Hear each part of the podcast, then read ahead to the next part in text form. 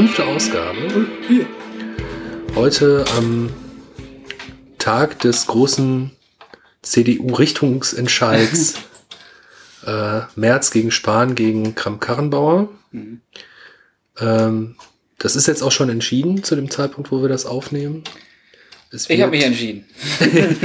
Ja, ich, ich, ich durfte nicht mitentscheiden. Nee, ich durfte auch Äh, nicht entscheiden. Keine Sorge. Ich wollte auch nicht. Ich wollte Ich gar wollte nicht auch. erst in die Verlegenheit kommen, mitentscheiden zu müssen. ich habe auch nicht entschieden, keine Sorge. Aber ähm, entschieden haben wir uns für neues Audio-Equipment. Ich hoffe, dass das jetzt audiotechnisch irgendwie ganz hübsch aussieht und gut klingt. Synästhetisch sind wir unterwegs. Oh ja, sehr synästhetisch. Das klingt sehr gut aussehend. Das, das klingt gut. ja, soweit, dass wir Farben hören, sind wir noch nicht leider. Ähm, Ich habe mit Meditieren angefangen, da sieht man schon mal Farben. ja, da kannst du auch gleich mal ein bisschen was zu berichten. Ja, gerne. Ähm, während du hier noch deine Gitarre neu bespannst mit Ges Geseit, Mit Metall. mit Metall. Purem Stahl. Ja. Wobei ich sehe da auch, ist, ist, ist das Kupfer? Sind das Kupferseiten? Pff, weiß ich nicht. Ich habe ich hab einfach eine Gitarrenseite gekauft und beschäftige. Phosphor, Bronze. Bronze. Warm, bright and balanced tone. Light gauge acoustic guitar. You deserve strings that can go the distance. Only the Dario strings are sealed inside and out to ensure high performance. Oha. Ähm, kein Kupfer. Kein Kupfer. Bronze. Bronze. Jetzt wissen wir aber als informierte Metallurgen, Meta Metallurgen. Metallurgen, genau, wissen wir ja, dass Bronze ja auch Kupfer beinhaltet. Verrückt. Ja. Also ich habe das noch nicht studiert, aber Ich habe das auch nicht studiert, leider. Leider. Eigentlich, eigentlich ich glaube, das ist gar nicht so uninteressant. nee, überhaupt nicht. Aber nicht interessant genug, um es zu studieren. Also so final. Ach, ich habe ich hab eine Zeit lang irgendwie gearbeitet mit ganz vielen schwachen Schülern und habe versucht, mit denen Ausbildungsplätze zu finden. Und in der Zeit habe ich ganz viel über ganz tolle Berufe gelernt und habe mich dann gefragt, warum hast du nicht eigentlich einen geilen Beruf gelernt? also ich habe jetzt auch einen geilen Beruf, aber eigentlich wollte ich Lehrer werden und das war eine Katastrophe. Also eine persönliche sowie auch allgemeine Katastrophe. es war ein innerer Nee, das führe ich nicht weiter aus. Ja, Und also nachdem ich in, im Lehramt gescheitert bin, habe ich mir gedacht, ich muss ja zum Übergang irgendwie was arbeiten und dann habe ich halt weiter in der Schule gearbeitet und das war genau diese Zeit, wo ich dann über ganz viele Berufe was gelernt habe. Und da habe ich direkt ins Gesicht gezeigt bekommen, boah, ey, es hätte so einfach sein können. Nein, ich muss noch 48 Jahre studieren, um dann auf die Fresse zu fallen. Naja, man wird schlauer.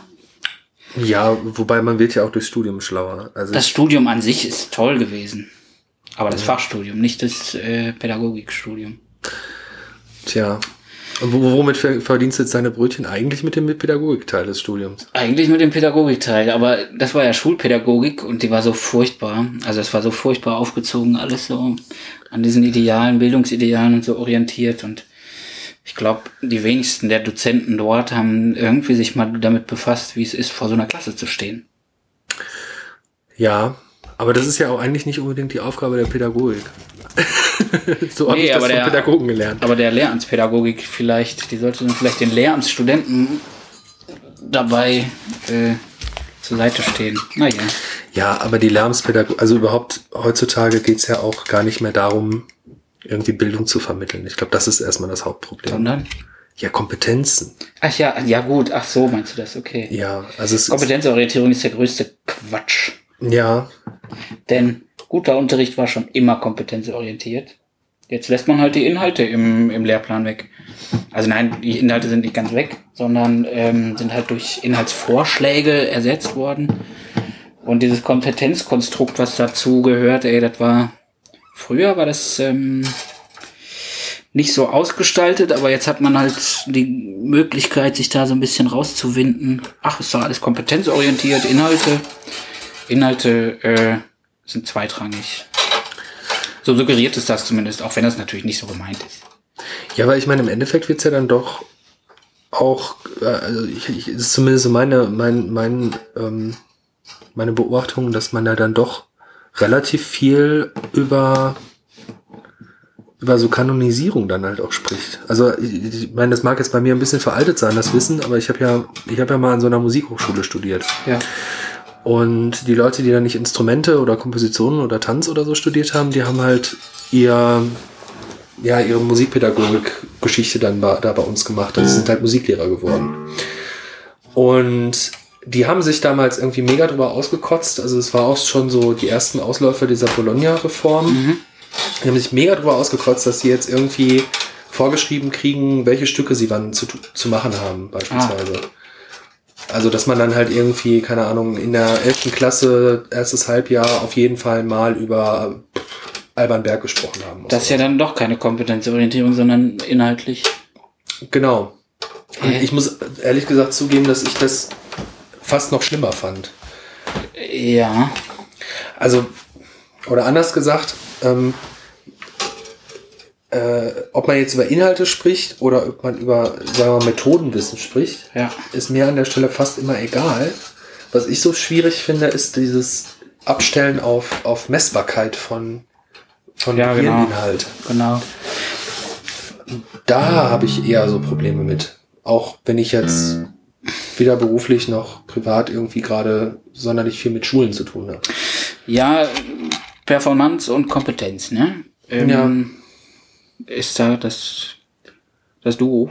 Ja. Ähm, du kannst halt nur messen, was performant ist, was man zeigt, was man, was man von seinem, von seinen Kompetenzen, von seinen Möglichkeiten, von seinen Veranlagungen her, äh, was man bietet. Und da ist, glaube ich, die Frage zu stellen, ob das so sinnvoll ist. Also, da ge- gerät ja das ganze Bewertungssystem dann ins, ins Schwanken, wenn man auf einmal nicht mehr sagt, okay, wir, äh, wir bewerten nicht mehr das, was tatsächlich gezeigt wird, sondern wir ähm, bewerten das Potenzial oder sowas. Mhm. Ja gut, ich meine, das Problem ja da ist, dann ist ja dann auch so ein bisschen so eine, so eine komische Subjektivierung des Ganzen. Ne? Genau, und dann sind alle sympathisch und unsympathisch und alle, die unsympathisch sind, kriegen automatisch eine Note schlechter. Das sind alles so, so Bias, Biases, Ja, äh, die da mitspielen. Die spielen aber jetzt schon eine Rolle. Das ist völlig egal. ja. Ey, gut, ich meine, mein, mein Leidenwissen ist dann halt eher so der Deutschlehrer, der eigentlich leiden konnte und deswegen nicht nie was Besseres als eine 2 Minus oder Ja, genau. 3 Plus irgendwie geben Ja, bei mir war es eine 3.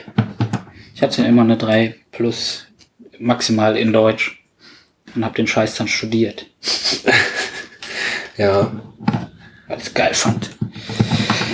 Ja nun, ja. wir sind keine Bildungspolitiker Politiker geworden. Nee, nee. Wobei das aber, glaube ich, gar nicht so ein, so ein völlig bescheuertes Fach ist, in dem man sich da so bewegen kann, wenn man denn, sagen wir mal, professioneller in der Politik unterwegs ist. Bildungspolitik, ja, es geht. Ich finde gerade schwierig, was da passiert mit diesem Digitalpakt. Ja, Ähm, da wird wieder deutlich, dass das. Also ich finde es halt schwierig. Man stellt sich das jetzt, glaube ich, stellen wir uns das echt schön vor. Bildungspolitik gestalten. Ah, das wäre doch toll. Aber in Wahrheit das ist ja Kleinstaaterei. Ja, das stimmt, aber ich weiß gar nicht, ob das unbedingt so schlimm ist. Also die Ablehnung jetzt zu diesem Digitalpakt, die kann ich von Bundesratsseite eigentlich auch echt nachvollziehen. Ja, erzähl mal. Also das war halt so, dass das, das war ja eine Entscheidungsvorlage, die vorbereitet war, die ähm, im Bundestag ja auch besprochen wurde und auch abgestimmt wurde. Und dann musste ja im Grunde noch der Bundesrat, wenn ich das richtig verstanden habe, zustimmen. Mhm. Das hat er jetzt aber nicht gemacht, weil da dann plötzlich Dinge mit drin hingen, die so gar nicht vorher vereinbart waren. Also es waren so letzte Minutenänderungen Okay. wo ich auch häufig nicht so genau weiß, also so aus der politischen Praxis kenne ich das halt, dass man vielleicht schon mal versucht, auf so Kurzfristwegen irgendwelche ähm, Dinge dann noch irgendwo mit reinzuschreiben, in der Hoffnung, dass es keiner sieht. In dem Fall wurde es aber gesehen, mit dem Ergebnis, dass der Bundesrat dann gesagt hat, dass sie, dass sie dem halt nicht zustimmen wollen, und zwar einstimmig. Mhm. Gut, es gibt dazu jetzt eine, eine, eine, eine grüne Position aus, aus NRW. Ich glaube, Matti Bolte hat sich dazu geäußert. Ähm, die das halt irgendwie jetzt eher, eher doof fanden, dass das abgelehnt wurde. Und an sich war das ja immer so eine Frage, ähm, Kooperationsverbot abschaffen. Also Ja. das Verbot des Bundes quasi in den Ländern Landesaufgaben mitfinanzieren zu dürfen. Ähm, und da sind ja auch, also alle jetzt auch eher linkeren Parteien schon länger dran, das mal irgendwie anzugehen. Nur haben die da jetzt einfach verkackt, mal wieder. Also nicht die linkeren Länder, sondern in, in dem Fall jetzt halt der, der Bundestag beziehungsweise ähm, die Partei. Regierung. Ja. Naja, weil da ging es dann halt darum, dass es also so bei, bei Finanzhilfen des Bundes ähm, quasi immer so eine halbe halbe Regel gibt. So nach dem Motto, wenn das Land irgendwie 50 Prozent für irgendwas gibt, dann schlägt der Bund dann nochmal 100 Prozent von dem, was das Land gegeben hat, drauf. Und am Ende hat man dann halt halbe halbe irgendwie irgendwas finanziert. So, also sprich, das Land gibt zwei Milliarden, dann gibt der Bund auch nochmal eine, äh, zwei Milliarden oben drauf. Und das beschränkte sich dann aber nicht nur auf diese digitale Ausstattung in den Schulen, sondern das sollte dann halt so eine generelle Geschichte werden. Ja. Und da waren die Länder dann dagegen und das ist auch nachvollziehbar. Ach so. Wobei die Länder natürlich grundsätzlich nichts dagegen haben, vom Bund Geld zu bekommen. Nicht nur, weil es Geld ist, was sie bekommen, sondern auch, weil ähm, man ja einfach sehen muss, dass der Bund ja eigentlich gerade mehr oder weniger in Finanzen schwimmt Ja. Und äh, die Länder irgendwie nicht so. und die Ko Kommunen schon mal überhaupt nicht und so. Nee. Insofern ist das da halt schon nicht ganz Was ist das eigentlich für ein Missverhältnis? Warum ist das so? Ja, es liegt an den Steuerquellen. Also das kann ich jetzt so nicht mal eben aufdröseln, aber es ist halt so, dass der, dass der Bund halt quasi von den Steuern profitiert, die ein bisschen mehr abwerfen als die Länder. Ach so. Genau, Ein schönes Missverhältnis. genau. Und dann gibt's ja noch dieses Problem, dass ja unterschiedliche Länder ja unterschiedlich stark sind. Ja. Ja, also wir hier in NRW zum Beispiel sind ja nicht so stark wie beispielsweise Bayern. FC Bayern, Stern des Südens. Ach, ist, Fuß, ist kein Fußball. Nee, ist kein, kein Fußball gerade. Morgen ist Fußball. Ja, Aber ich verzichte. du verzichtest.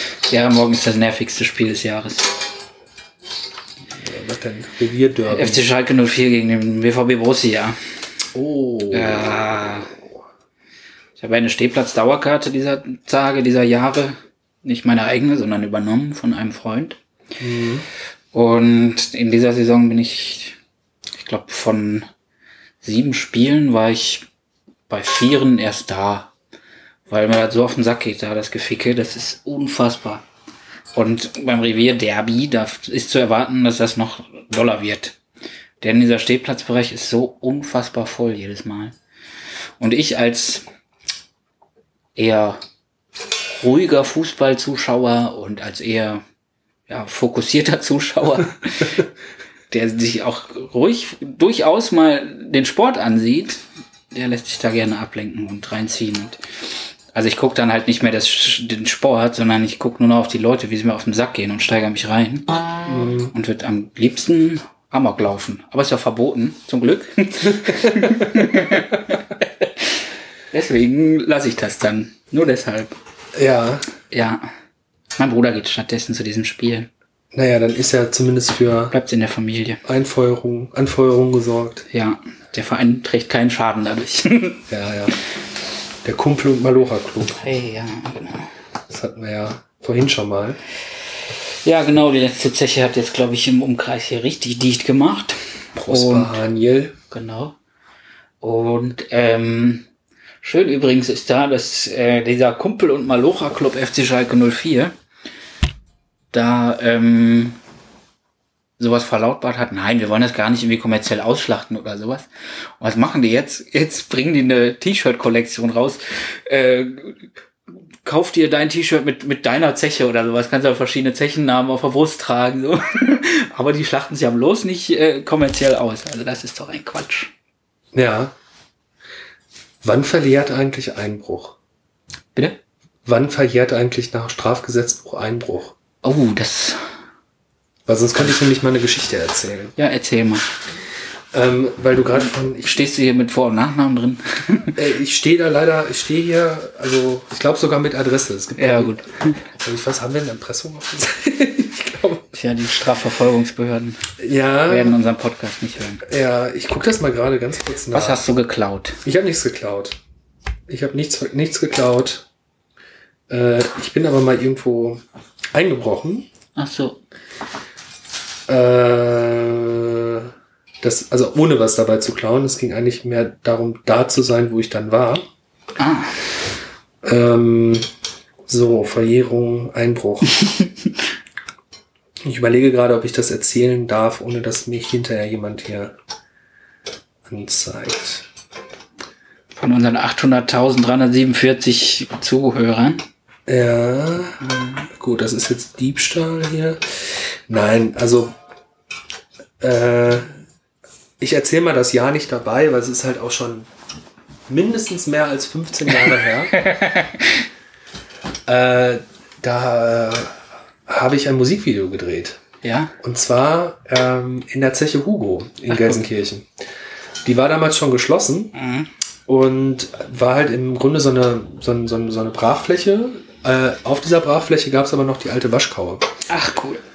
Und Die, die, war aber, natürlich geil. die war tatsächlich noch so, wie sie war, als das Ding zugemacht hat. Das heißt, da hast du so einen Raum, der hatte, um mal einen dieser typischen journalistischen Vergleiche zu bringen, ähm, einen Raum, der war so ungefähr so groß wie drei, vier Fußballfelder.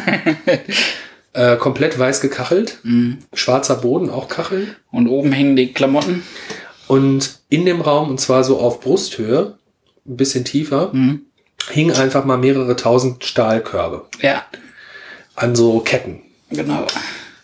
Ne, also für die Leute, die jetzt nicht aus dem Ruhrgebiet kommen oder aus dem Saarland oder so. Also Oder noch nie eine solche alte Zeche mal besucht haben. Genau, also diese Körbe waren halt dafür da, dass die Kumpel, wenn die dann morgens irgendwie zur Arbeit kamen, ihre Klamotten in diese Körbe geschmissen haben, dann wurden die an den Ketten hochgezogen und dann Damit die mit so einem, schmutzig werden. genau, und dann mit so einem äh, Vorhängeschloss dann irgendwie an so einem, so einer Art Bank, so wie man die aus, dem, aus der Umkleidekabine in der Sporthalle kennt, irgendwie festgemacht. So, und das heißt, man hatte so einen Wald aus, aus Ketten mit Körben dran. Das war echt Cool. schick. Und ähm, weil meine Oma da irgendwie quasi im Hinterhof dieser Zeche gewohnt hat, ähm, habe ich tatsächlich eine gewisse liebevolle Verbindung zu dieser Zeche. Und auch wenn der Fußballclub damit dann Geld verdient, ich würde mir fast so ein T-Shirt kaufen. Kauf dir doch so ein T-Shirt. Ich glaube, es kostet 17,95 Euro. Das ist ja fast noch okay. Oder 19,95 Euro. Da hört's auf. Ja, also ab 20 20 Euro ist die T-Shirt-Grenze.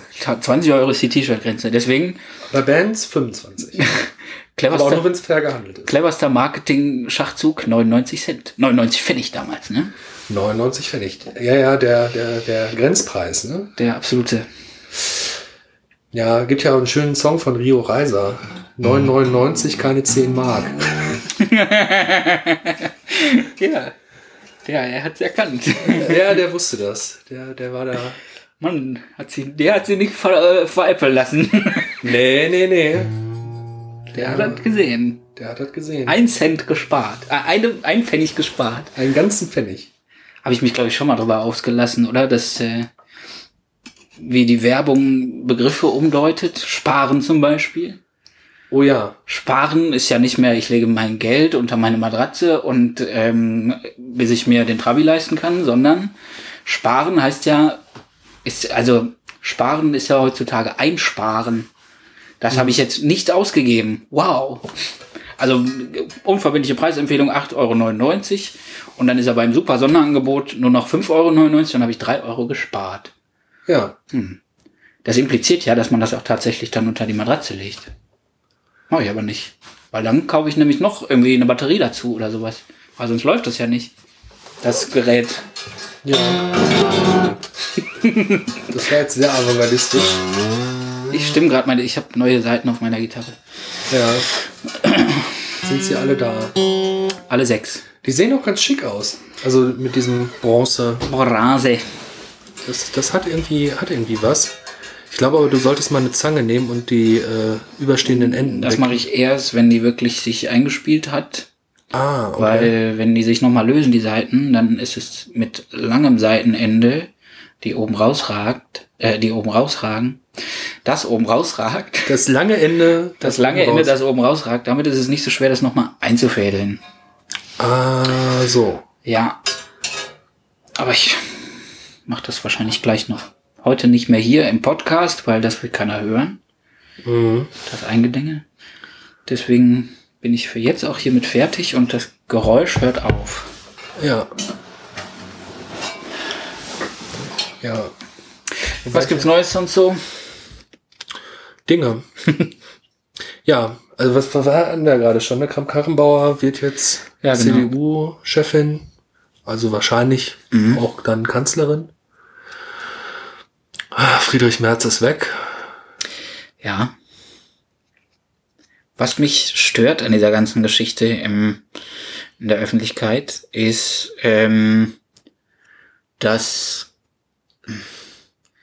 dass über diese Leute gesprochen wird, als würden sie schon aktiv auch konkrete Politik machen. Als, also das ist, die vermitteln da schon, also die Zeitungen, die, die Presse, die vermittelt schon Eindrücke von Menschen, die noch gar nicht eingetreten sind, sondern das ist alles nur Befürchtungen, das ist alles nur Vorhersage, Mutmaßung. Ähm, und das ist, das tritt ja gar nicht in Kraft zwing, äh, gezwungenermaßen.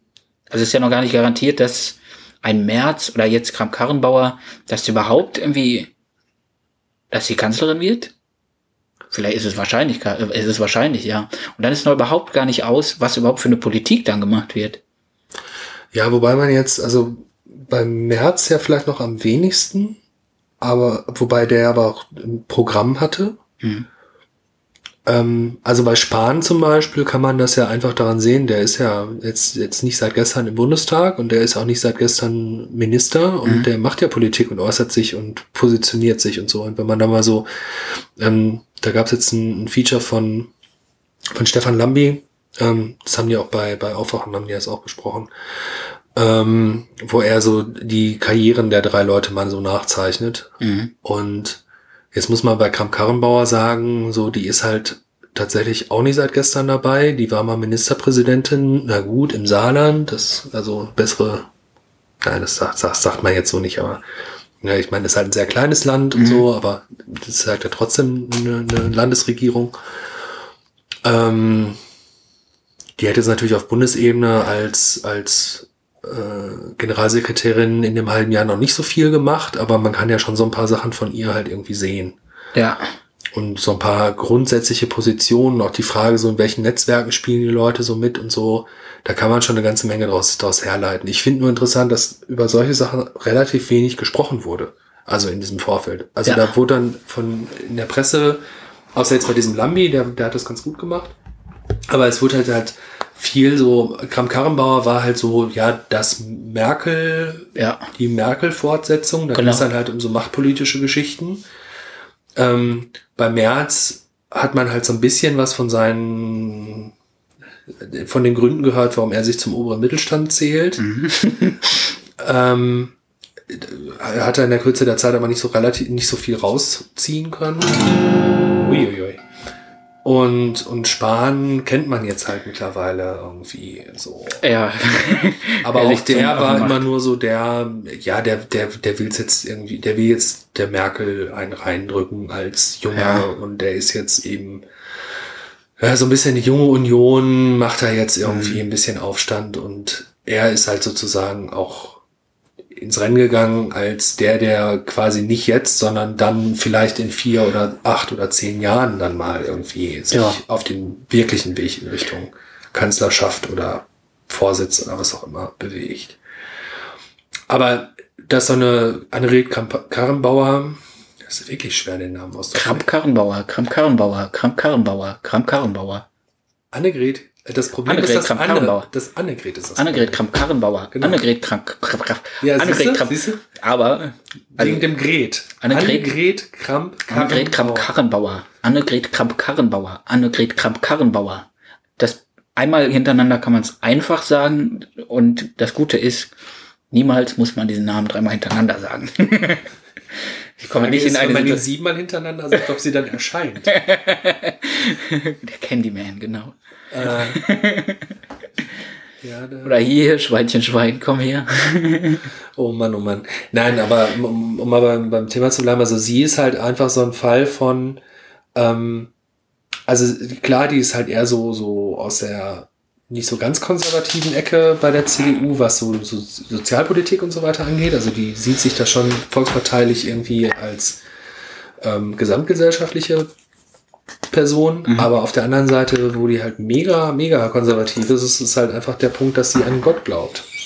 Ach, da hat dann das Christliche auf einmal das C wieder eine Bedeutung. Genau, also die findet dann halt auch so eine Ehe für alle problematisch. Ah, Äh, und zwar aus den falschen Gründen. ja. Und zwar nicht, weil man sagt, die Ehe an sich ist Mist und sollte eigentlich irgendwie mal langsam aber sicher auf den Misthaufen der Geschichte.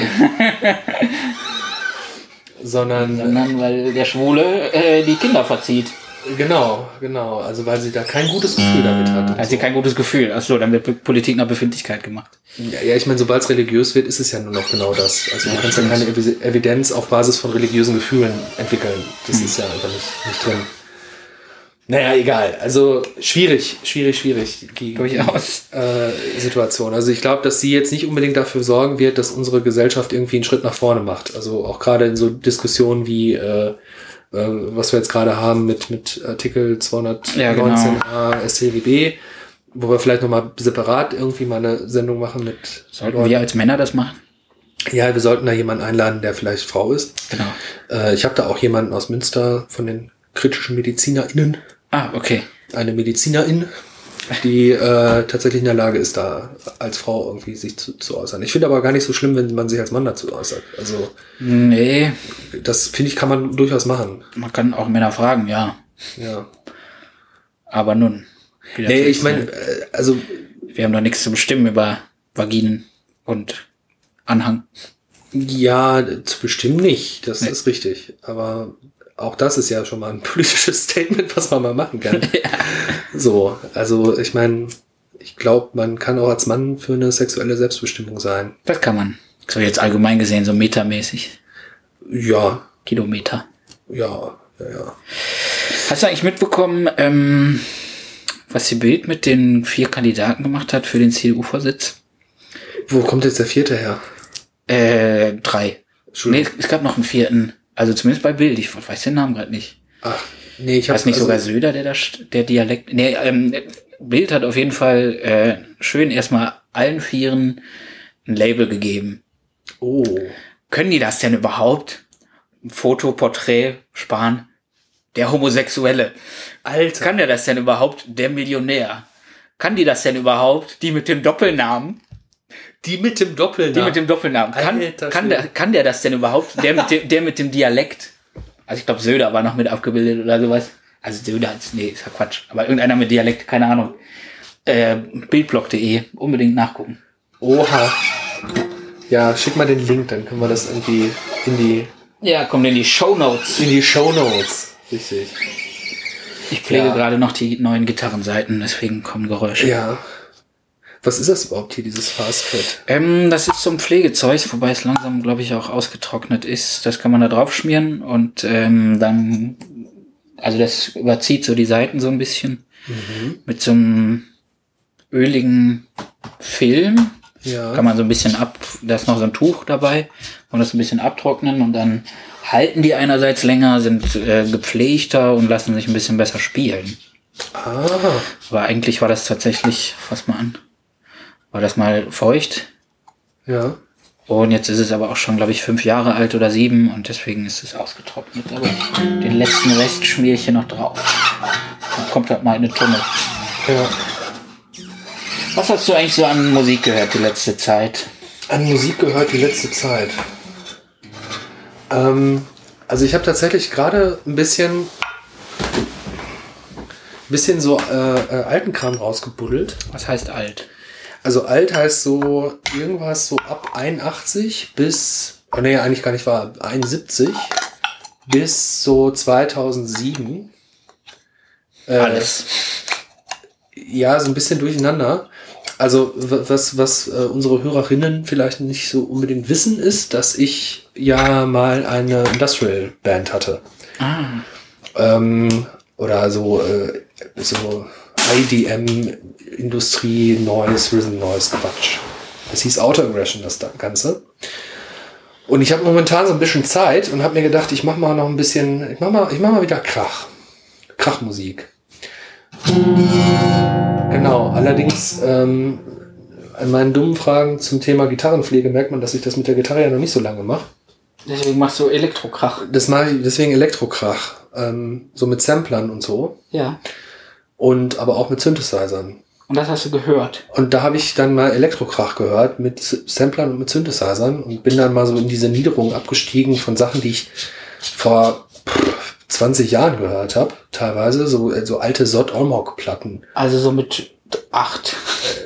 Nee, so, so jung bin ich nicht mehr. Vor 20 Jahren war ich 15. Wie geil wäre, ja, aber wie geil wäre es denn so mit acht schon so schön aggressive, aggressives Industrial-Gehacke. Das wäre doch schön. Ja. Musikalische Sozialisation. Die, die meine ist ja gar nicht so weit davon weg. Ja. Mein, mein Vater, der hat ja zum Beispiel, ähm, als ich so zehn war, hat er ja Nirvana gehört, ganz gerne. Ach, ja gut, okay. und so. Sowas braucht's und, aber auch. und, Ramones und sowas. Ja. Meine Mutter halt The Cure. Und dann war halt auch irgendwie klar, dass ich immer schwarze Klamotten anziehe. ähm, Ach, wobei ich glaube, Kurt Cobain hat sich in der Jeanshose erschossen. ja, das mag sein. Aber irgendwie, ich, war, ich, ich fühle da, ich fühle da eine gewisse äh, Geistesverwandtschaft zwischen, zwischen äh, diversen düsteren Sachen und einem Kurt Cobain. Äh, nicht zuletzt über die, das Bindeglied äh, Billy Corgan. Aber Billy Corgan ist ja jetzt auch ein Ah, abgedriftet. Ähm, Okay. Aber das, ver, ver, das versalzt einem die ganze Musik, ne? Das ist, man kann es einfach nicht mehr hören jetzt. Äh, Ja, wobei, es ist halt immer noch schön. Also ich muss ganz ehrlich sagen, so, so, so, so ein paar Pumpkin-Platten habe ich übrigens Ja. auch gehört in letzter Zeit wieder. Ähm, die sind auch echt nicht daneben.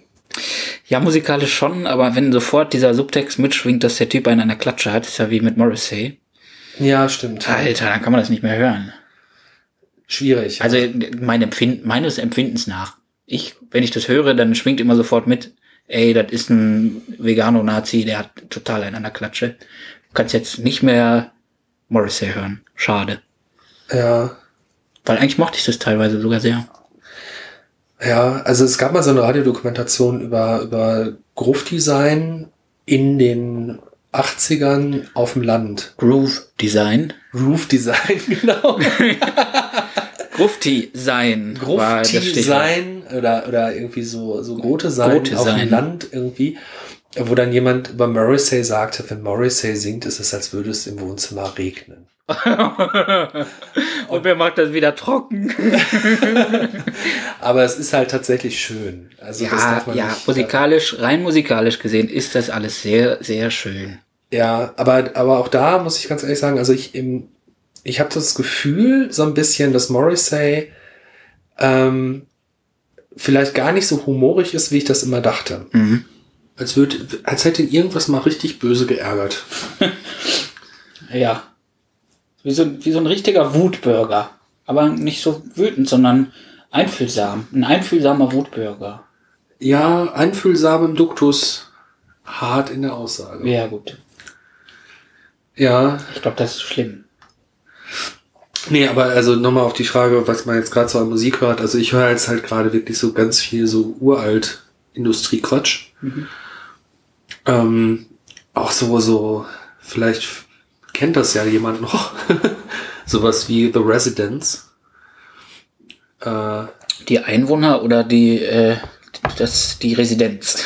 nein, äh, die Einwohner, also Ach die so. Residenten. Okay. Genau. Von denen gibt's so ein paar sehr witzige Platten. Und Witzig, also. Wenn Musik witzig ist, allein durch ihre musikalisch, Mu Ja, also- Musik. es gibt eine Platte von denen, da mischen die ästhetisch und auch teilweise in Samples ähm, so Drittreichsästhetik mit äh, so ja Rock'n'Roll. Die heißt dann Third Reich and Roll. äh, Wahrscheinlich Reich, Reich and Roll. ja, aber ist halt, ähm, aber geschrieben wie Reich. Ja, ja. Und ist halt, ja, ist halt witzige Musik. Also das äh, ist halt sehr, sehr avantgardistisch dann am Ende. Äh, aber auch schön. Oder halt so, so Throbbing Gristle zum Beispiel, was man dann so hört. Oder dann habe ich letztens noch äh, mal wieder rausgekramt, so diesen ganzen Krautrock-Quatsch. Also so Ken zum Beispiel. Das finde die ich dann ja auch spannend. Ken. Ken kann ich kennen. Hey. Ja. Und, und äh, also ich finde vor allen Dingen, also gerade so äh, interessant, so Bands, die irgendwie in ihrer Zeit Avantgarde waren, wo man aber die Zeit noch so durchhört. Ja. Das finde ich bei Ken zum Beispiel total krass. Also Ken, ich glaube irgendwie die Platte, die ich da jetzt heute gehört habe, die ist von 71. Und da ist halt schon ganz viel sowas drin, was heute auch schon, also sich heute irgendwie Avantgarde anfühlen würde und gleichzeitig Blues. Ja. Also ganz viel so Blues-Einflüsse und so. Da hörst du die Stones die ganze Zeit durch und so. Das ist echt witzig. Also das ist schöne, schöne Musik. Also ja, Musik ist ja selten eine Revolution, sondern ähm, meist eher doch evolutionär irgendwo bedingt, wenn Ja. sich irgendwas verändert. Also man hört doch immer Einflüsse raus irgendwo. Ja, Selbst bei Nirvana hörst du ra raus, dass der irgendwie Bluestonleitern kennt. ja. So, das ist, Ja, ich meine, gut, wir stehen auf den Schultern von Giganten, ne? ja. Ähm, ab und zu passieren ja auch mal Sachen, die so völlig durch, also völlig ab sind von allem. Wo, was meinst du jetzt? Also zum Beispiel? Mm, ah, gut, jetzt in der Popmusik nicht unbedingt, äh, weil dann wäre sie nicht Pop. also meine, also mein Eindruck ist halt, Pop ist idealerweise, da gibt's auch so wissenschaftliche Papers zu, irgendwie zu mindestens 80% Bekanntes, 10% okay. irgendwie äh, äh, quasi das, was jetzt gerade so modern ist und 10% eigenes. So. Ah. Das ist moderner, also so erfolgreicher Pop, immer schon gewesen.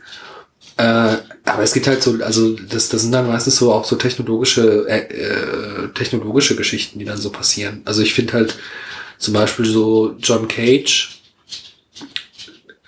natürlich die Ideen dahinter und so, das hat auch eine Entwicklung, das kannst du, da kannst du Linien ziehen und so, aber da sind halt auch schon so ein paar Sachen passiert, die es so in der Form noch nicht gegeben hat. Also wenn er da irgendwie sieben Plattenspieler auf die Bühne stellt und dann irgendwie Platten abspielen lässt, Ja gut, da ist die dann auch, gegeneinander laufen und so. da ist auch die Form noch besonders wichtig.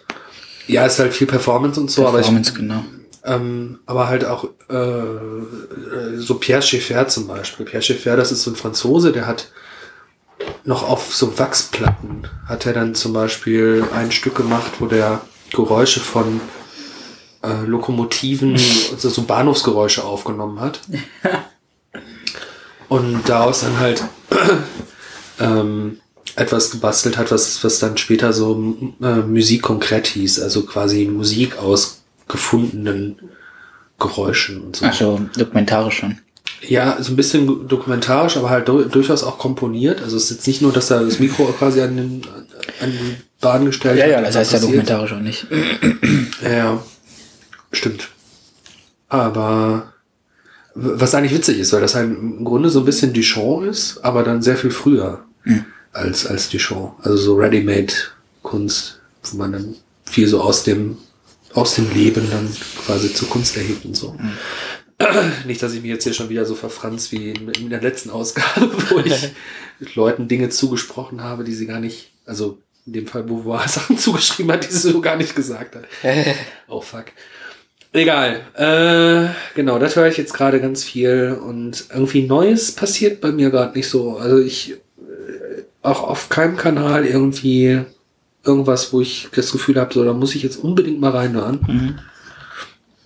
Ähm, bis auf vielleicht die aktuelle Interpol, die habe ich noch nicht so richtig gehört. Aber sonst. Aber ist das neu? Ja gut. Wie, wie alt ist sie jetzt? Drei Monate? Ich glaube, Interpol ist und bleibt Interpol, oder? Ja, ah, die haben die doch schon verändert. Die haben sich weiterentwickelt, aber man wird immer wieder ihnen zuschreiben können, wenn man nur 10 Sekunden hört, das ist Interpol. Ja, das stimmt. Auch bei der neuesten Platte. Was sie wahrscheinlich nicht abwertet. Nee, stimmt. Wenn was gut ist, darf man es auch nochmal machen. Ja, ich habe da heute noch einen interessanten Artikel zugelesen, aber in Bezug auf Videospiele. Da ist der Entwickler von diesem Mobile-Spiel The Room, das ja irgendwie durch die Decke gegangen ist als Rätselspiel. ja. Der, ich glaube, es ist Zeit Online. Äh, in einem Interview gibt er halt, hat er das Statement, ja, die Leute, ähm, die, die Industrie, ähm, die Industrie, äh, ähm, na, wie drücke ich es aus? Die, die Industrie unterstützt nicht unbedingt neue Ideen, sondern vornehmlich das, was natürlich viel Geld abwirft. Und vor allem große Firmen sind darauf bedacht, bloß kein Risiko einzugehen. Obwohl die natürlich die Knote, äh, die Knete noch und nöcher haben, trauen die sich keine großen Sachen, äh, keine, keine abgefahrenen Sachen neu zu machen. Also beziehen die sich mehr und mehr nur auf das Alte. Mhm. Witzigerweise hat der Typ dann ähm, nicht nur The Room gemacht, sondern auch The Room Teil 2 und The Room Teil 3. Begründet das dann damit, dass man ja eigentlich, wenn man eine Sache macht, noch ganz viele Sachen irgendwie auf Halde hat und ganz viele Ideen ja noch umsetzen möchte. Und ähm, ich finde aber auch, dass er recht hat, dass man da Fortsetzungen äh, differenzieren muss von Kopien. Gerade ist so ein Riesentrend bei Videospielen, dieses Battle Royale, so ein Battle Royale-Modus. Alle ja. landen auf einer Insel und müssen sich abballern, wer überlebt, gewinnt. Fortnite, PUBG ist da so ein Ding. Und jedes Gefühl, jedes Online-Multiplayer-Shooter-Spiel äh, hat so ein, hat jetzt so ein, so ein Battle Royale-Modus. Weil das einmal bei PUBG, Player Unknown Battlegrounds, ähm, irgendwie gef gefruchtet hat und Fortnite jetzt so, so mega steil geht. Jetzt muss das jeder haben. Also ich finde das schädlich, weil natürlich irgendwann wird, wird, wird das Medium müde und, und langweilig. Irgendwann hat keiner Bock, mehr Bock. Also es gibt ja zum Glück eine riesen Indie-Szene, wo Geld gar nicht so eine große Rolle spielt erstmal, sondern die Ideen viel wichtiger sind. Mhm. Ja, also ich habe keine Angst, dass das langweilig wird. Wie sind wir jetzt drauf gekommen? Ach so, Neues, Neues in der Musik, Neues, Neues in der Kunst. Ja. ja. Ich höre in der letzten Zeit eigentlich, ich höre ähm, hab das Neueste für mich ist, äh, ich versuche mich mit Jazzmusik auseinanderzusetzen.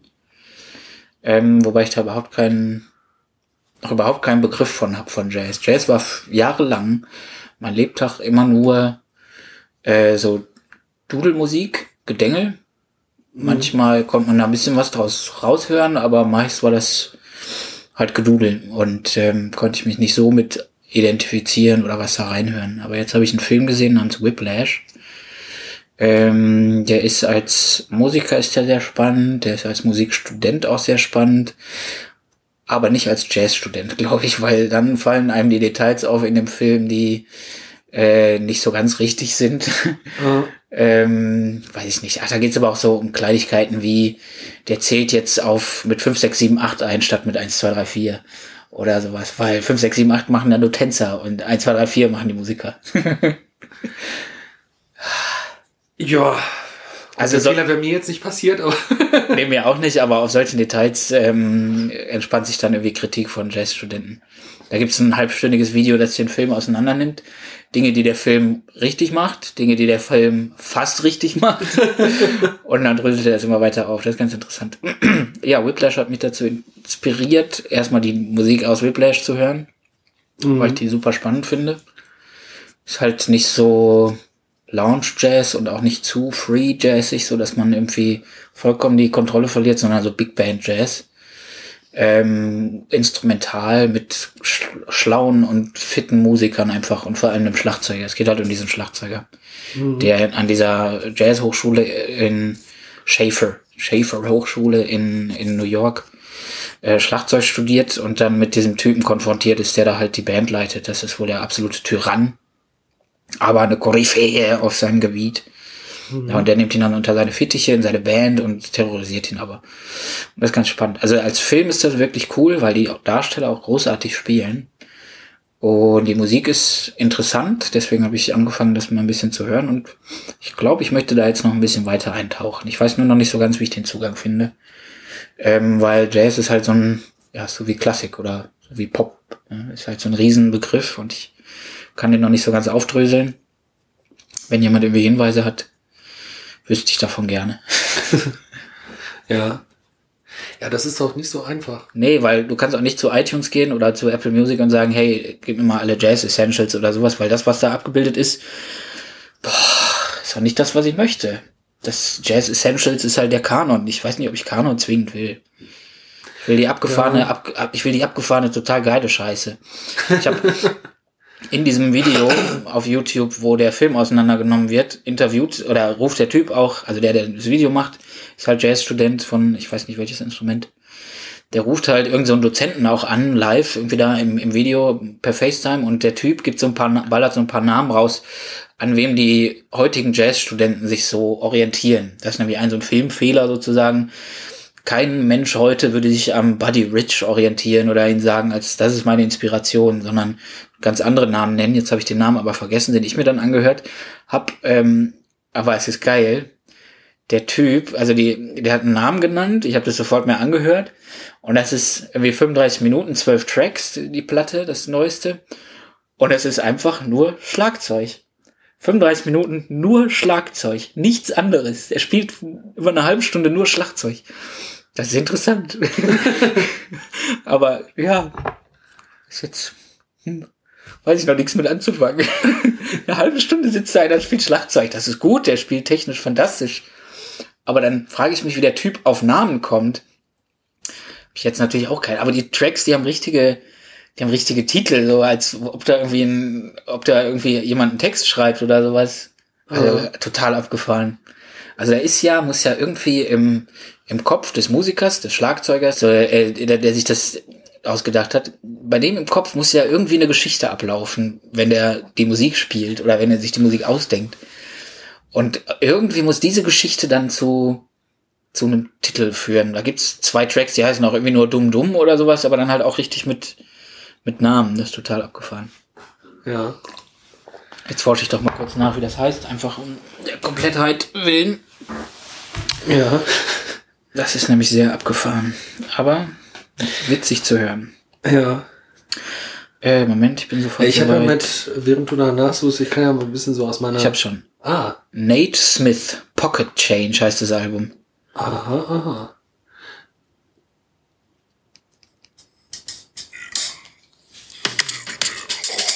Also, er spielt Schlagzeug. Im ersten Track macht er auch noch so ein bisschen irgendwie, oh. Aber dann spielt er Schlagzeug. Naja, du hast in deinem, Musikstudium Ja. damals. Jazz hassen gelernt. wie kommt denn das? Ich hatte einen, einen äh, Jazz-Professor, der auch ein bisschen verschrien war als Koryphäe auf seinem Gebiet. Der hat nämlich auch mal eine Jazz-Oper geschrieben, ich glaube mehrere. Äh, und hat tatsächlich auch irgendwie einen recht eigenen Zugang zu Jazzharmonik gehabt, also der auch sicherlich nicht ganz unsinnig ist. Also ein, ein, ein also Jazz funktioniert ja funktionsharmonisch. Das heißt, die, also das, was man aus der Klasse kennt, so irgendwie äh, Sonate in A-Moll, da bezieht sich ja dann quasi alles so auf eine Skala, Ja, genau. was in dem Was der Stück Unterschied passiert. ist. So viel Genau. habe ich auch schon rausgefunden, das habe ich schon gelernt. Genau, genau. Dass das nicht so ist. Ich erzähle das ja jetzt auch ein bisschen mehr so für die, für die, die Hörerschaft. Ach, Ja, weil wir haben uns ja auch schon mal drüber unterhalten und das ist ja so, das, das kennt man ja. Und Jazz funktioniert ja eher so, dass sich quasi ähm, das, was da harmonisch passiert, ähm, aufeinander bezieht, aber nicht unbedingt zwingend in einer Tonart passieren muss. ja. Also da kannst du halt irgendwie, was weiß ich, fünf Akkorde zu einer Progression zusammenstecken, wo dann plötzlich auch äh, Akkorde vorkommen können, die in der Klassik so nicht passieren würden. Mhm. Auch Voicings passieren, die dann in der Klassik so nicht passieren würden. Also wo du dann plötzlich einen Akkord hast auf dem Klavier, der dann irgendwie aus einem aus einem tiefen C, einem tiefen G, Mhm. einem Fis, einem G, einem A und vielleicht noch quasi in der ersten Oktave einem, einem D oder so besteht. So, und dann hast du dann plötzlich so, so relativ äh, fast schon an Cluster erinnernde Mhm. äh, äh, Voicings, die würdest du in der Klassik nicht, ohne, nicht, nicht so ohne weiteres geben. Ja. Und dann hast du halt im Jazz, ähm, funktionieren die Sachen aber, weil die dann, an- weil man dann dadurch, dass man sich nicht in einer Tonart unbedingt immer bewegen muss, ähm, die, die Progressionen innerhalb ihrer selbst sich auflösen kann dann zu harmonischen Strukturen, also dass man dann so Kadenzen drin hat oder so. Das ist äh, alles nicht so einfach zu erklären und auch nicht so einfach zu verstehen. Und wenn Herborn, das war der Professor damals, ähm, das äh, erklärt, dann denkt man sich die ganze Zeit, was das für ein unfassbar unangenehmer Mensch ist. Ähm, und das lenkt einen dann so ein bisschen von den eigentlichen Inhalten ab. Ja. Äh, aber, aber, aber, aber, Jazz ist schon ziemlich, ziemlich interessant. Ja. Voll. Nur halt scheiße, wenn man eine Pins einem versaut wird. Ja, total, kann ich.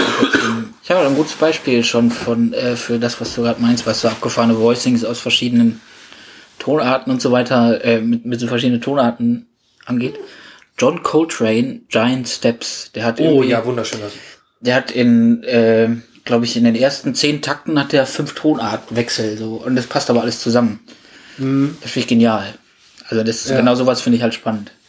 Aber ich selber bin, habe noch nicht so das analytische Werkzeug dafür, um das wirklich zu durchblicken. Deswegen brauche ich immer irgendwie Lektüre dazu oder irgendwelche Videos, die mir das erklären und dann finde ich das auch richtig geil. Ja, Weil wenn ich das nur höre, ohne, ohne das irgendwie beigebracht zu bekommen, dann äh, geht das schnell an mir vorbei, was da an Tiefe drin steckt. Dafür Ja. ist Jazz halt auch einfach zu tief für mich als Ungeübter.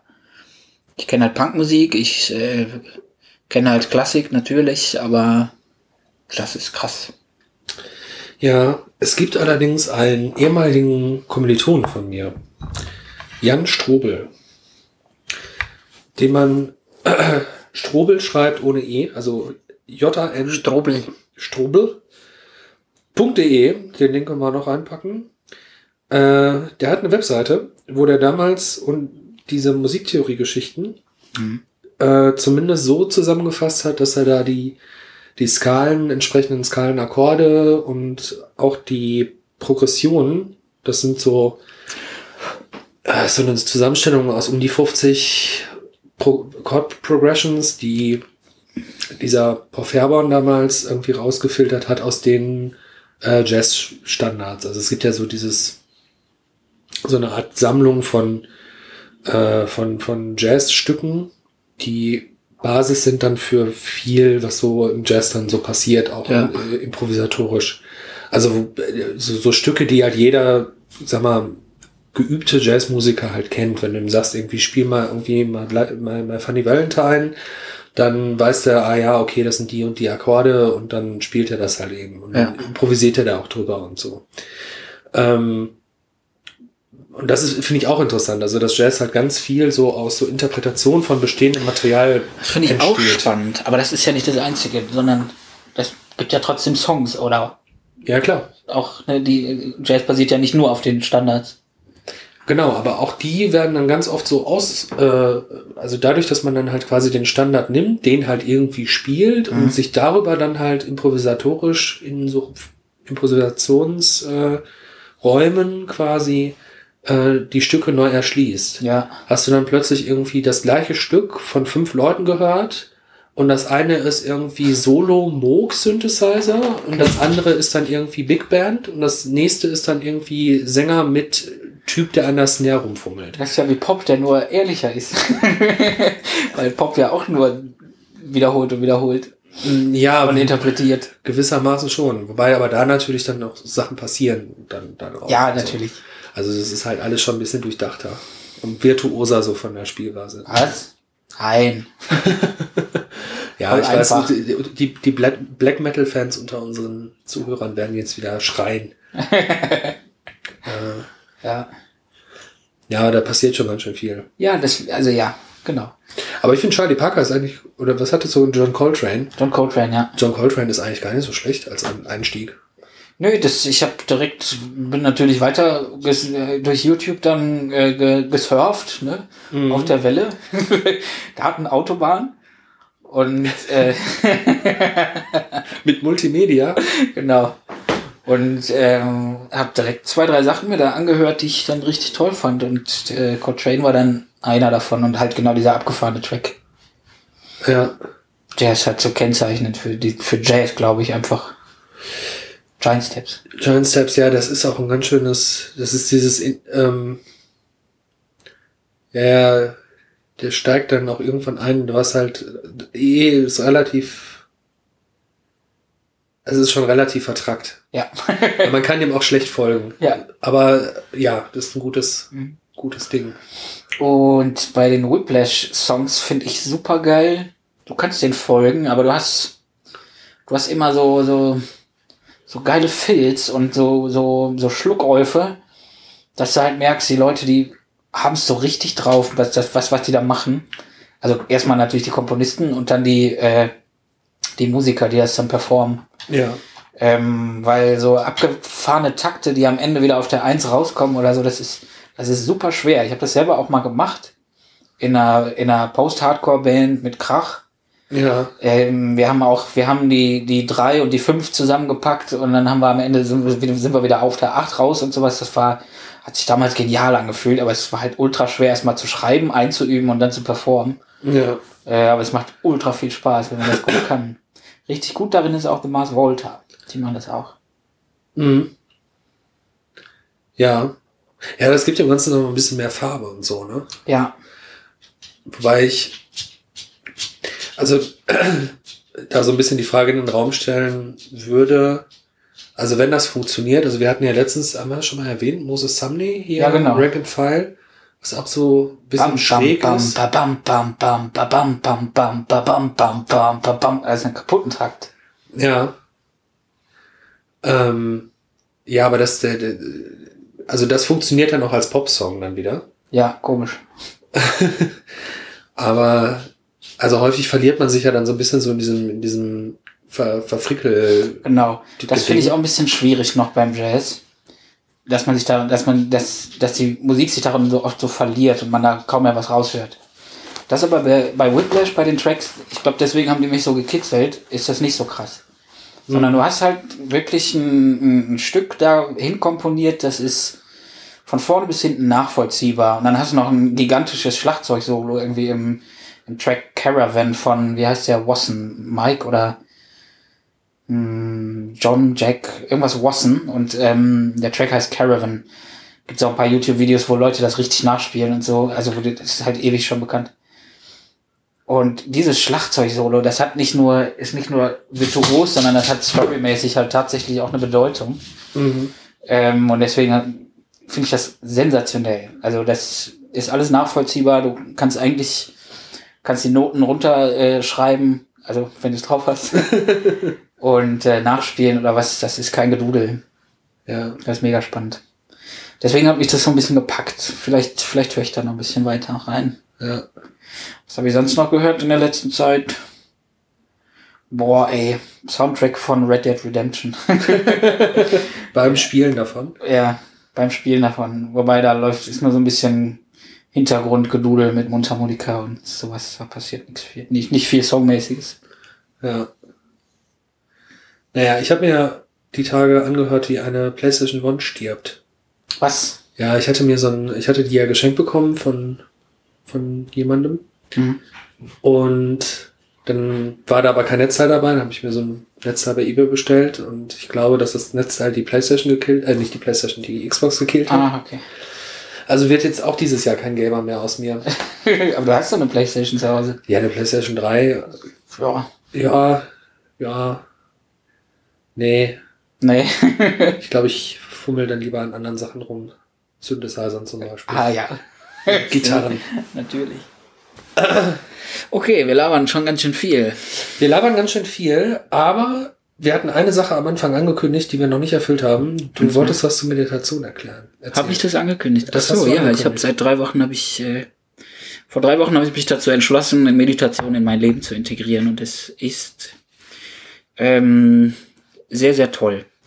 Die Ergebnisse sind jetzt nicht so signifikant, lebensverändert bisher, lebensverändernd bisher, dass man sagen könnte, oh, das ist, das löst alles. Also wenn gleich auch jeglicher Einführungsratgeber da anderes sagen würde Mhm. äh, wenn man so Bücher liest, die, die sagen einem ja, das kann das und das, das kann das und das, das kann das und das, bla bla bla, kann das und das lösen, aber das ist nur Folgeerscheinung von dem, was man dadurch lernt. Ähm, ich habe die ganze Magie dahinter noch nicht so kapiert. Ist mir aber auch egal, soll ruhig Magie bleiben. Ähm, Weil es mich erstmal runterbringt. Ich habe seit drei, vier Jahren habe ich riesig Schlafprobleme immer wieder. Ähm, so phasenweise vor allem. Und ähm, das ist vor allem sind das Einschlafprobleme, manchmal auch Durchschlafprobleme, aber vor allem Einschlafprobleme. Und das liegt vor allem daran, dass die, das Gehirn am Abend bei mir, sobald ich im Bett liege, äh, rumrattert wie, wie bescheuert. Und dann habe ich halt mich dazu entschlossen, auch auf Anraten eines Arztes hin, mal zu meditieren und habe mich ein bisschen schlau gemacht und ähm, ein paar Sachen gelesen und Videos geguckt und Sachen gehört und ähm, habe das einfach mal angefangen, ein, zwei Tage lang und ähm, dann auch schon gemerkt, ja, es ist, reicht nicht, wenn man das ein paar Mal macht, sondern das muss man wirklich in seinen Tagesablauf integrieren, Mhm. damit das wirklich Effekte hat. Und ähm, ich mache das jetzt drei Wochen und von Tag zwei an hatte ich null Einschlafprobleme mehr. Jetzt hatte ich gestern mal wieder Einschlafprobleme. Es lag aber nicht daran, dass ich irgendwie Gedankenchaos hatte oder sowas. Die Woche war zwar hart, aber es hat bisher überhaupt nichts ausgemacht. Sondern ich habe äh, aus Versehen gestern eine Stunde vorm Schlafengehen noch eine, einen Liter Cola getrunken. Hups. Hm, wie passiert denn sowas? Ja. Nein, Meditation, ja. Also grundlegend kann das dein Gehirn tatsächlich ähm, über die Wochen, Monate hinweg, die du das durchführst, ähm, verändern. Das ist auch wissenschaftlich erwiesen, so graue Substanz heißt das, glaube ich. Ja, Bla, gut, das ist ja das, das was da so in, der Großhirnrinde. Genau, das. Gematsche da oben ähm, wird mehr und besser, äh, wird besser verdrahtet. Ah, Ähm, das ist tatsächlich auch erwiesen. Ich verstehe, ich kann nur absolut nicht sagen, wie das passiert. Ich hab, ich check's nicht, weil Meditation funktioniert nicht schwer. Das ist, das, was man da macht, ist keine Magie. Du sitzt da oder liegst, je nachdem. Also jetzt mal ganz fernab von jeglicher Spiritualität oder Religiosität, auch wenn es gleich irgendwie einen, einen buddhistischen Ursprung hat oder so. Ähm, das funktioniert auch vollkommen auf weltlicher Basis. mhm. Ähm, du sitzt nur da und hast, ähm, hast seine Position eingenommen, in der du dich gemütlich fühlst. Da gibt's natürlich gibt's diese Asanas, ähm, diese richtige Haltungen, in denen man da sitzt, oder ne, dann gibt's diese Lotus-Schneidersitz und sowas. Ähm, Der Schneidersitz gefällt mir. Ach, Mist, dass es keine Ährchensitz gibt. ähm, wichtig ist nur, dass du das, dass es dir einfach gut geht dabei, wie du da dich gerade äh, positionierst. Mhm. Ich sitze jedenfalls so halb im Schneidersitz, äh, manchmal auch ganz normal, einfach nur auf dem Sofa. Ähm, dann gibt's noch diese Handhaltungen, die du auch noch da benutzen kannst. Und dann ähm, nimmt man halt seine Position ein und hat einen Fokuspunkt. Und von diesem Fokuspunkt ausgehen hast du immer so einen, so einen Kreislauf. Du hast einen Fokuspunkt, das kann sein Musik, die du hörst. Das kann sein Atem. Das kann sein ein Mantra, sowas wie Om, ne, Klang des Universums und sowas. Ähm, das kann alles Mögliche sein. Ein Gegenstand, ein Stein oder was weiß ich was. Du musst dir einen Fokuspunkt aussuchen, auf den du dich immer wieder zurückbeziehen kannst. Und dieser Fokuspunkt dient halt ähm, als sowas, ich interpretiere das so ein bisschen als deine gedankliche oder meditative Homebase. Du kehrst da immer wieder zurück zu. Du hast halt deinen Fokuspunkt, damit fängst du an, fokussierst dich drauf und lässt ihn dann langsam Schritt für Schritt wieder los, diesen Fokus. Mhm. Und dann ist es ja automatisch so, dass dein Kopf irgendwann wieder Gedanken findet. Also ob bewusst oder unbewusst, irgendwas kommt immer in deinen Kopf. Ach, jetzt muss ich ja noch einkaufen gehen oder ach, jetzt heute bei der Arbeit das und das. Und dann ist das für dich ein Signal, nicht zu sagen, okay, Gedanken weg, weg, weg, sondern okay, ah, das ist ein Gedanke, äh, den nehme ich wahr als solcher, aber damit beschäftige ich mich später. Das ist im Prinzip ja auch nichts anderes, als den wegzuschieben, aber es ist eine Haltungssache. Ähm, man lässt ihn fliegen, man lässt ihn gehen und besinnt sich wieder zurück auf seinen Fokuspunkt. Mhm.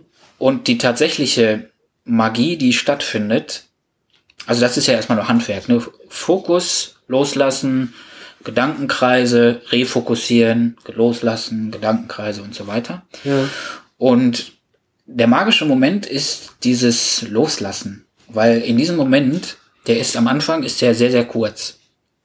Dieser Moment ist, also für mich ist das so, das ist halt der Moment, wo überhaupt nichts deinen Kopf beherrscht, sondern da hast du absolutes, absoluten Frieden im Gehirn, Ja. im Kopf und hast absolute Ruhe.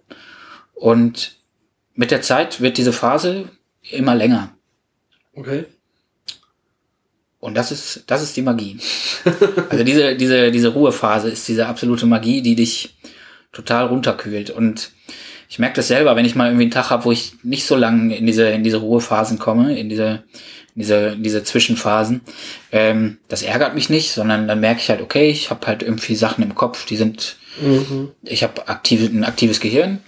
Ähm, kann ich ja trotzdem wahrnehmen und beobachten, was, was mein Gehirn so sagt, was das so macht.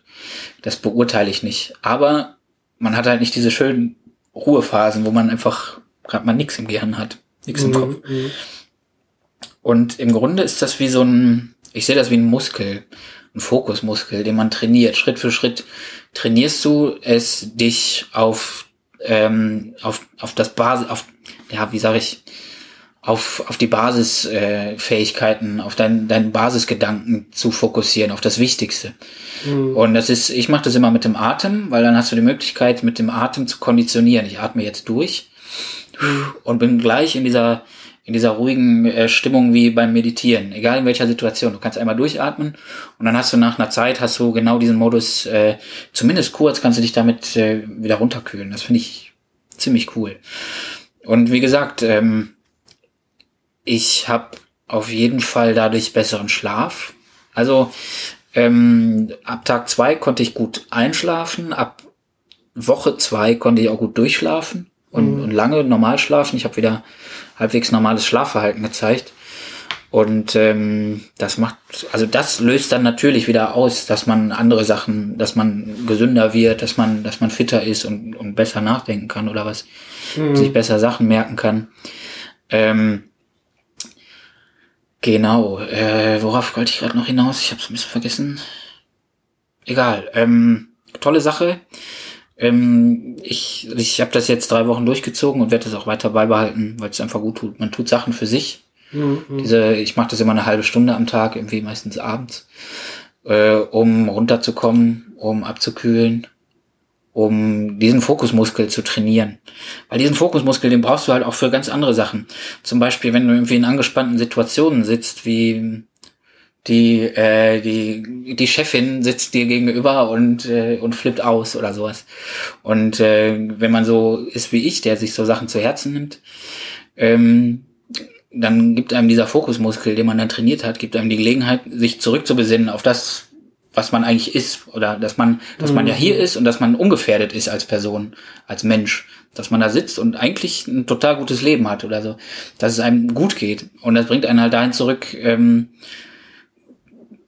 wie gesagt, dass man da sitzt und isst, ohne irgendwie Schaden nehmen zu können. Und dadurch kannst du dich besser fokussieren auf das, was du eigentlich möchtest, nämlich zu sagen, Sorry, flipp jetzt mal nicht aus. genau so ist es mir nämlich passiert. Ohne Meditation hätte ich das, glaube ich, nicht geschafft, äh, jemandem gegenüberzutreten, der, der mich so konfrontiert, der mich so angeht.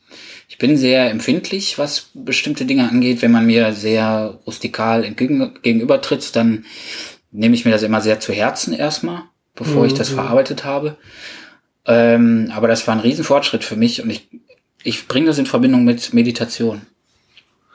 Ja, es liegt ja auch irgendwie nah. Ne? Also ich, ich, ich kenne das jetzt halt so noch von ganz früher, so aus dem Judo, da hat man das halt auch schon mal so gemacht. Mhm. Also jetzt keine, das, das, das ist halt kein Meditationsworkshop, das war schon Sport und so, aber da steckt ja auch viel so ein bisschen davon drin. Also dass man halt, ja. bevor man jetzt so eine Trainingsstunde beginnt, irgendwie einmal so für fünf Minuten irgendwie Augen zu und ja, genau, klar. Ähm, und so, das äh, da, da kenne ich das halt nochmal her. Aber ich finde das halt super interessant, weil ich das selber halt so nicht praktiziere.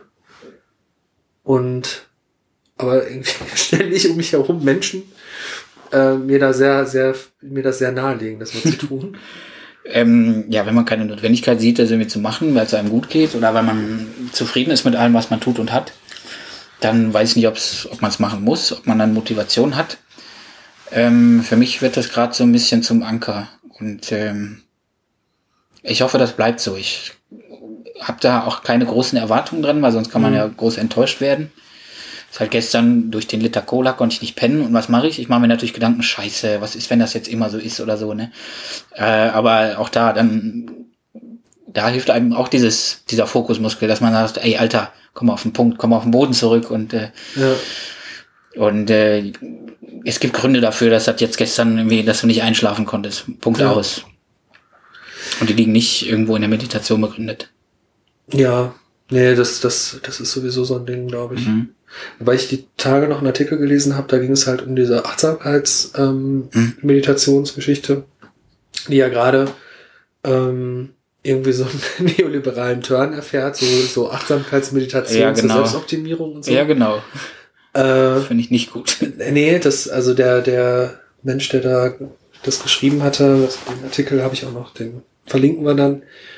Ähm, der war halt auch irgendwie, also der, der arbeitet eigentlich mit äh, suizidalen Menschen. Mhm.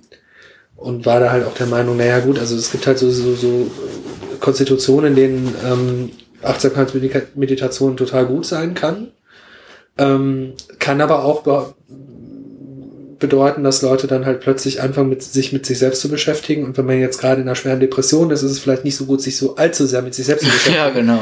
Äh, und, und kann dann eher ja auch, auch negative Folgen haben und Ja. so. Ähm, äh, lehnt das aber im, in keinem Fall ab, sondern im Gegenteil, er forscht ja dazu und so. Und äh, ja, ähm, war, war irgendwie ein ganz interessanter Artikel und ich, ich fand das halt ähm, ganz, ganz schön, dass dann jemand, der das tatsächlich äh, erforscht und auch quasi dann äh, sich da dann aber trotzdem kritisch mit auseinandersetzen kann, dann am Ende sagt, naja gut, ähm, solange man da nicht versucht, irgendwie so ein Produkt draus zu machen, sondern Mhm. solange das halt sowas ist, was halt äh, also um seiner selbst willen irgendwie einen Zweck hat und dann, dann ist das ja eine gute Sache.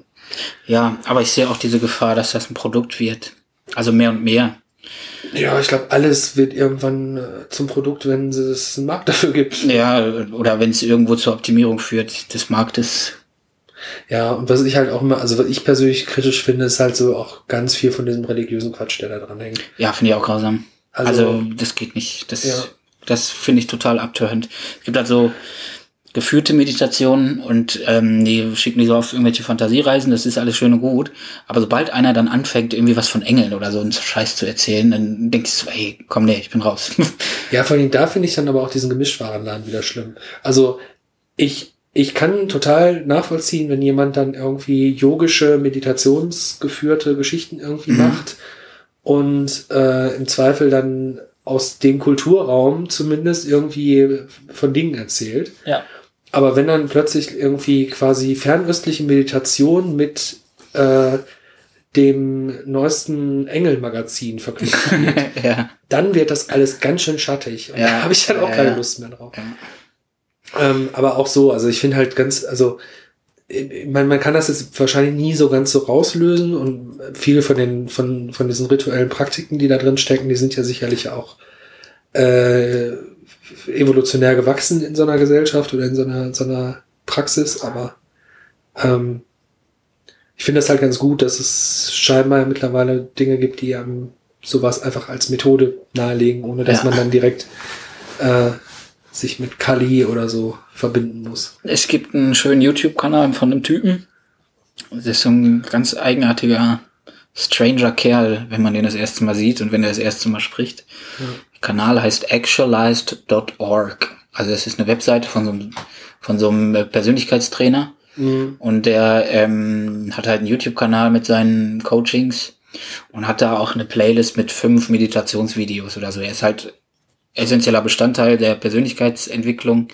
Für ihn ist Meditation und er erklärte das alles sehr, sehr gut und sehr weltlich. Und dem habe ich es abgekauft, dem äh, genau dem folge ich und genau so mache ich es, wie er es mir erzählt hat. Vielleicht, also ich habe natürlich habe ich da so einen, so einen persönlichen Touch mit reingenommen, dass ich halt immer irgendwie Musik drauf habe auf dem auf dem Kopf oder so, dass ich dass ich immer gerade sitzen möchte oder sowas ist, ist halt wichtig, dass man da seinen eigenen Weg geht. Mhm. Und wenn man gerne irgendwie Reiki-Steine im, im, im Hintern stecken hat dabei, dann soll man das meinetwegen machen. Aber nicht missionieren, verdammt nochmal. Ja, ja, ja, ja, ja. nee, ich, äh, nee. Also Nicht missionieren. nicht missionieren, Punkt. Mehr Licht, weniger missionieren. Genau. Ähm, in so einer heutigen Kultur, wie wir sie hier haben in, in Deutschland, es ist ja Deutschland hier. Immer Ähm, noch. Ist immer, noch noch. Preußen hier. Es ist, finde ich, ähm, ist das, ist das so naheliegend, dass man sich rückbesinnt auf seinen eigenen Kopf, sein eigenes Gehirn, auf das, was nur mit sich selber los ist. Wenn man nämlich gerade irgendwie vom Pendeln aus Düsseldorf kommt und irgendwie anderthalb Stunden unterwegs war für einen Weg von normalerweise 30 Minuten. Ich Ähm. habe jetzt im ersten Moment pendeln im Sinne von Äh, nee, nee, nein, Eisenbahn fahren, Berufspendeln. So, wenn man vor allem sensibel veranlagt, so wie ich, ich bin hochsensibel. Wenn man das verarbeiten möchte, dann ist Meditation ein total gutes Instrument. ja, Und ich möchte eigentlich jeden, der ähnlich tickt, möchte man dazu zwingen, das zu machen, damit er besser mit sich und der Welt klarkommt. Aber man darf ja nicht. Ist ja verboten, jemanden zwingen. ja. es ist verboten zu verbieten. Ja, genau.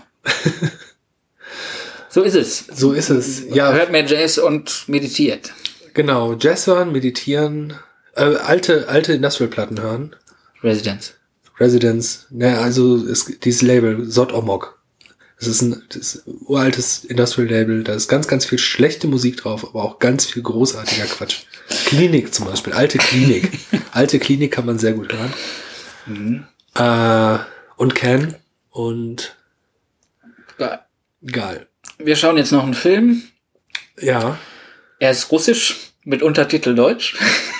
das ist gut. Der Film heißt Es ist schwer, ein Gott zu sein.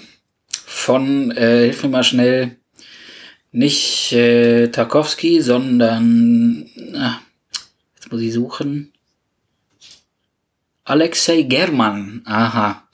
Da möchte ich kurz den Klappentext vorlesen, weil das schon absurd, irrsinnig komisch irgendwie erscheint. Es ist schwer, ein Gott zu sein. Schwarz-Weiß-Film. Ähm, eine Gruppe Historiker wurde auf einen fremden Planeten entsandt, der in seiner Entwicklung der Erde vor 800 Jahren ähnelt. In der Hoffnung, in dieser mittelalterlichen Zivilisation die Geburt einer Renaissance miterleben zu können, mischen sich die Forscher unbemerkt als adlige Nachkommen von Göttern und das Volk. Herrlich. Ihre oberste Direktive dabei lautet, bleibe unerkannt und greife niemals in das Geschehen ein. Soweit so gut. Doch als in Arkana graue Truppen plötzlich ein blutiges Pogrom gegen Gelehrte und Bücherfreunde starten, nimmt die Geschichte unvermittelt einen völlig anderen Verlauf. Don Rumata, der von der vor Ort Zeuge dieses brutalen Gemetzels wird, fällt es immer schwerer, einfach nur tatenlos zuzusehen. Doch was tun als ein Gott, dem die Hände gebunden sind? Das klingt mega spannend, das ziehen wir uns jetzt rein. Ich find's cool. Wo wir gerade bei russischen Filmen und Tarkovsky sind, müssen wir mal Stalker gucken. Ja, den gibt's auf YouTube äh, komplett.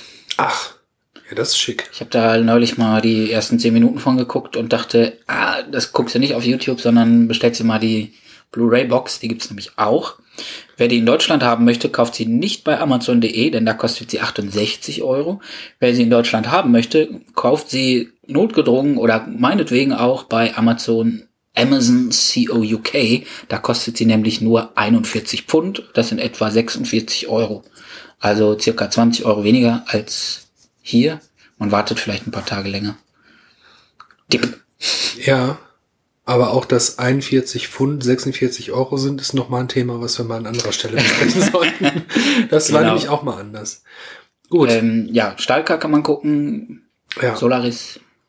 Oh ja, und da wir wahrscheinlich vor dem heiligen Weihnachtsfeste nicht mehr zum Aufnehmen kommen werden, wünschen wir euch eine schöne und geruhsame Feiertagszeit. Ja, Frau Kramp-Karrenbauer auch.